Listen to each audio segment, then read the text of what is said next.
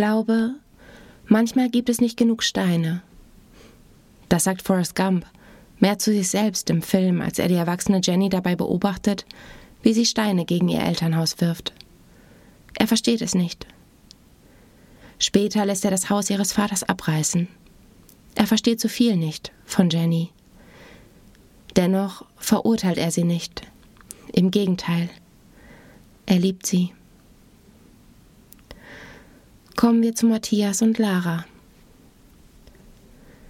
Meinst du nicht, du übertreibst etwas? fragt Matthias vorsichtig seine Frau Lara, die damit beschäftigt ist, die Brote ihrer Tochter in Kunstwerke zu verwandeln und aus dem Obst lustige Spieße zu basteln.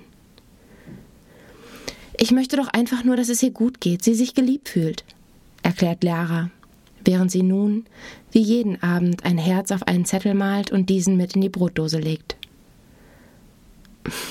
Ich weiß, aber sorgst du dich nicht ab und zu, dass sie womöglich etwas verhätschelt und übermuttert wird?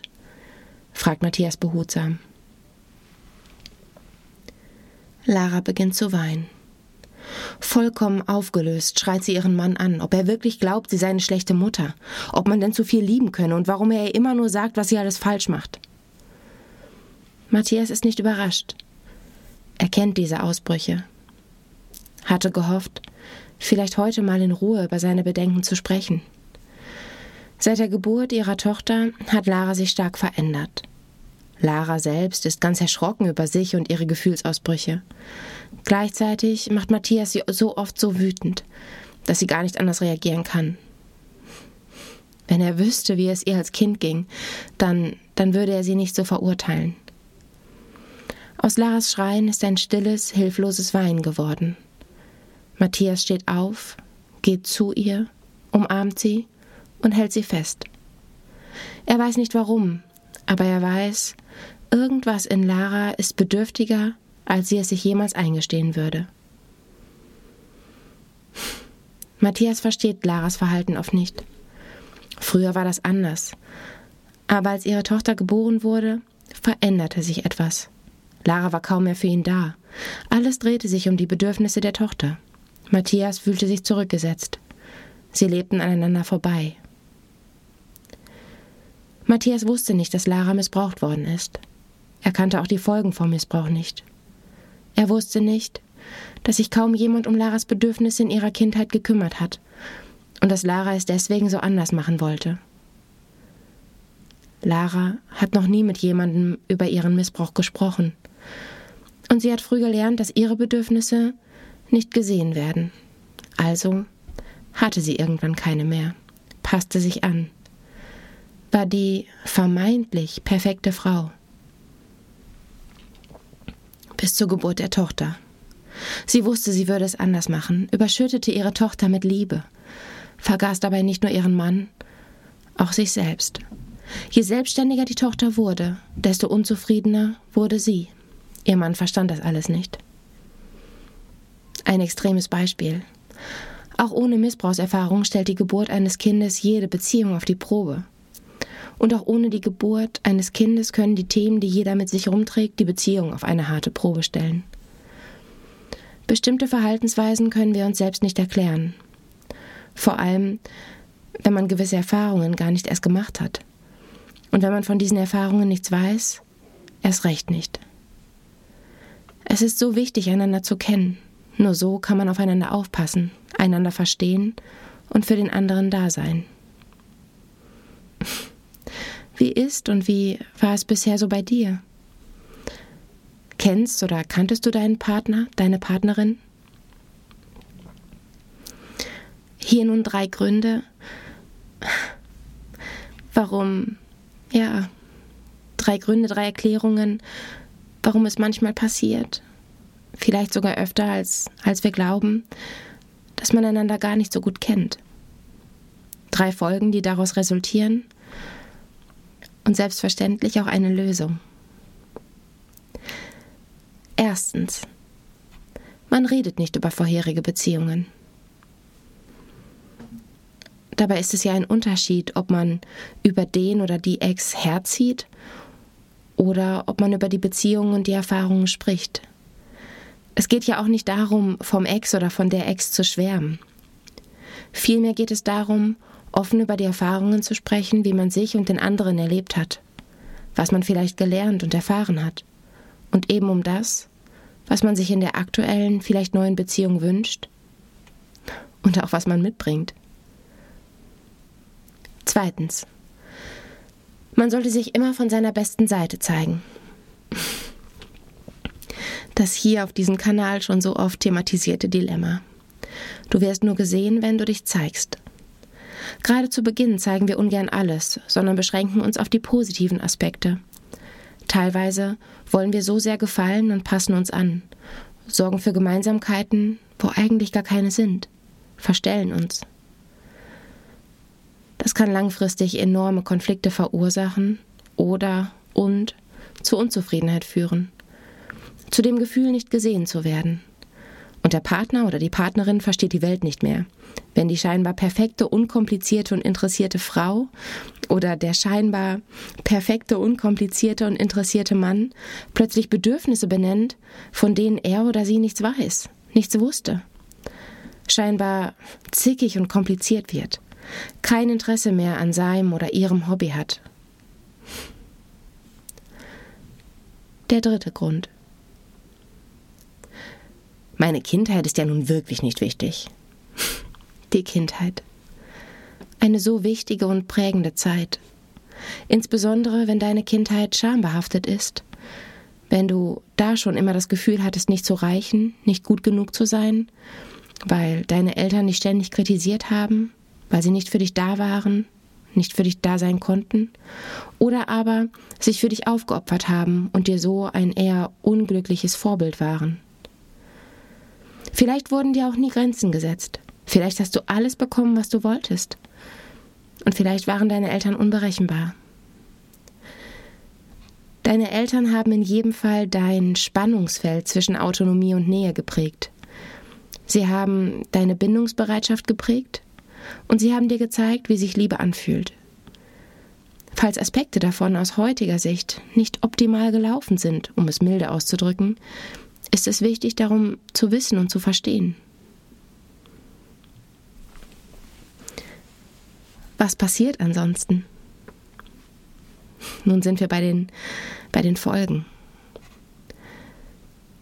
Dein Gegenüber reagiert unverhältnismäßig stark auf gewisse Kleinigkeiten oder gar du selbst reagierst unverhältnismäßig stark auf gewisse Kleinigkeiten. Vielleicht ist dein Verhalten eben wie ein Trigger, ein Auslöser starker Empfindungen, der deine Frau oder deinen Mann in eine Situation zurückversetzt, in der sie oder er hilflos war und verletzt wurde, Angst hatte. Dein Gegenüber überrascht dich nicht selten mit seinen Träumen und Verhaltensweisen? Die zweite Folge. Ja, zu Beginn einer Beziehung bedarf es einer gewissen Anpassungsfähigkeit und Offenheit für die Interesse des anderen, für die Interessen des anderen. Manchmal übertreiben wir da ein bisschen und adaptieren ganz viel vom anderen. Wenn uns das viel Anstrengung kostet, geht es nicht lange gut. Irgendwann brechen wir aus und plötzlich fühlt sich der andere vor den Kopf gestoßen, wenn man beispielsweise sagt, dass Wandern plötzlich so gar nichts für einen ist.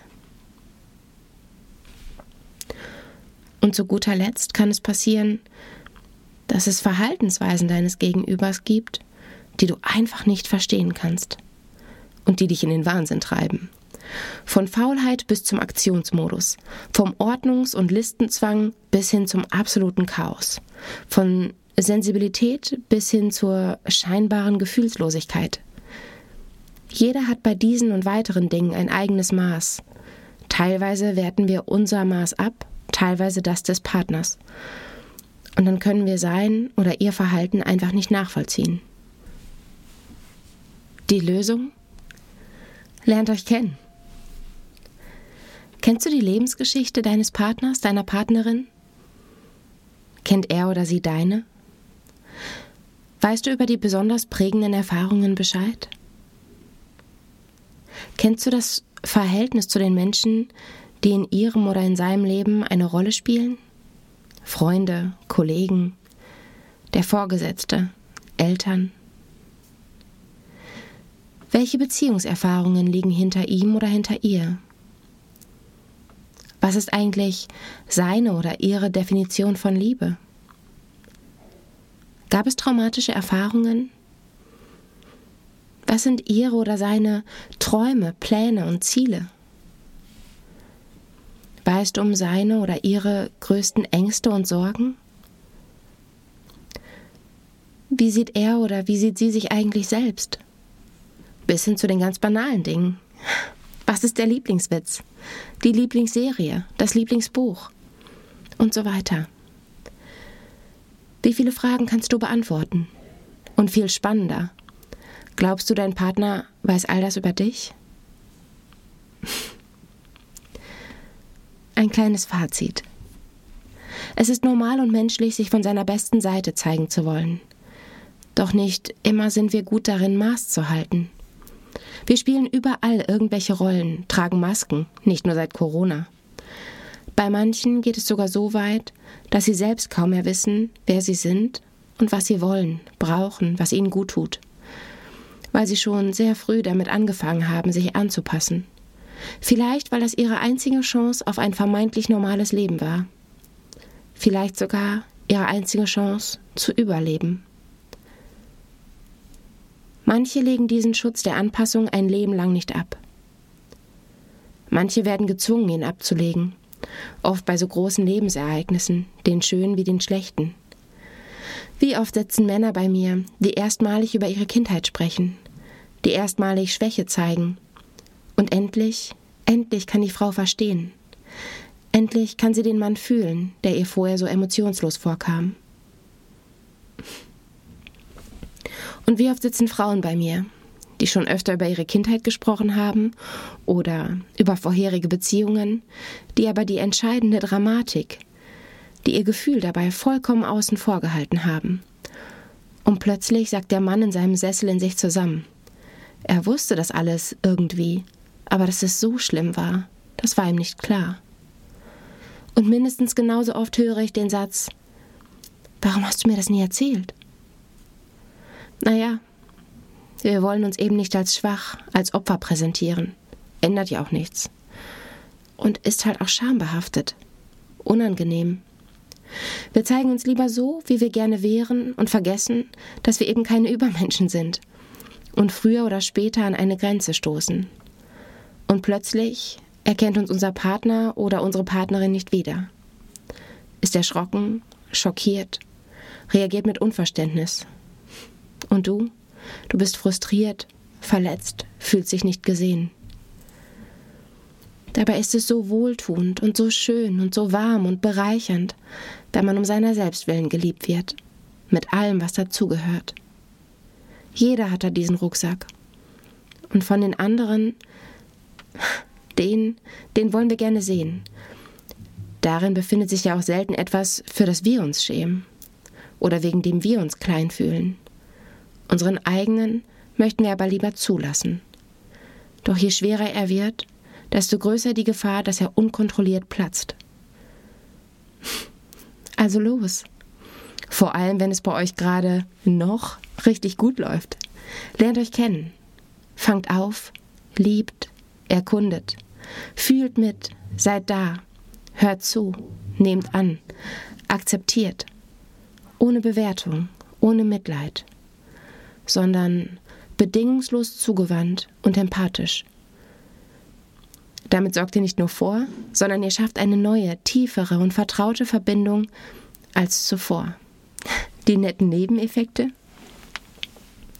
Interesse, Aufmerksamkeit, Verständnis, Vertrauen, Zweisamkeit, Verstehen, Selbsterfahrung, Wertschätzung, Wir-Gefühl. Und wenn du oder ihr bereits erste Folgen spürt, dann geht besonders behutsam miteinander um. Mein Name ist Jennifer Angersbach. Ich bin personenzentrierte Beraterin und Paartherapeutin. Ich habe eine Praxis in Unna und biete auch Online-Beratungen oder Online-Paartherapien an.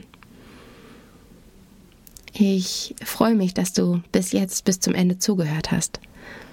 Und ich hoffe, du konntest ein bisschen was mitnehmen und hast dich vielleicht ein bisschen verstanden gefühlt. denn das ist mein Ziel. Und falls es etwas mehr sein darf, höre auch meine anderen Podcast-Folgen. Folge mir auf Instagram, at Lieblingssternstaub, oder besuch meine Internetseite www.jennifer-angersbach.de. Bis bald.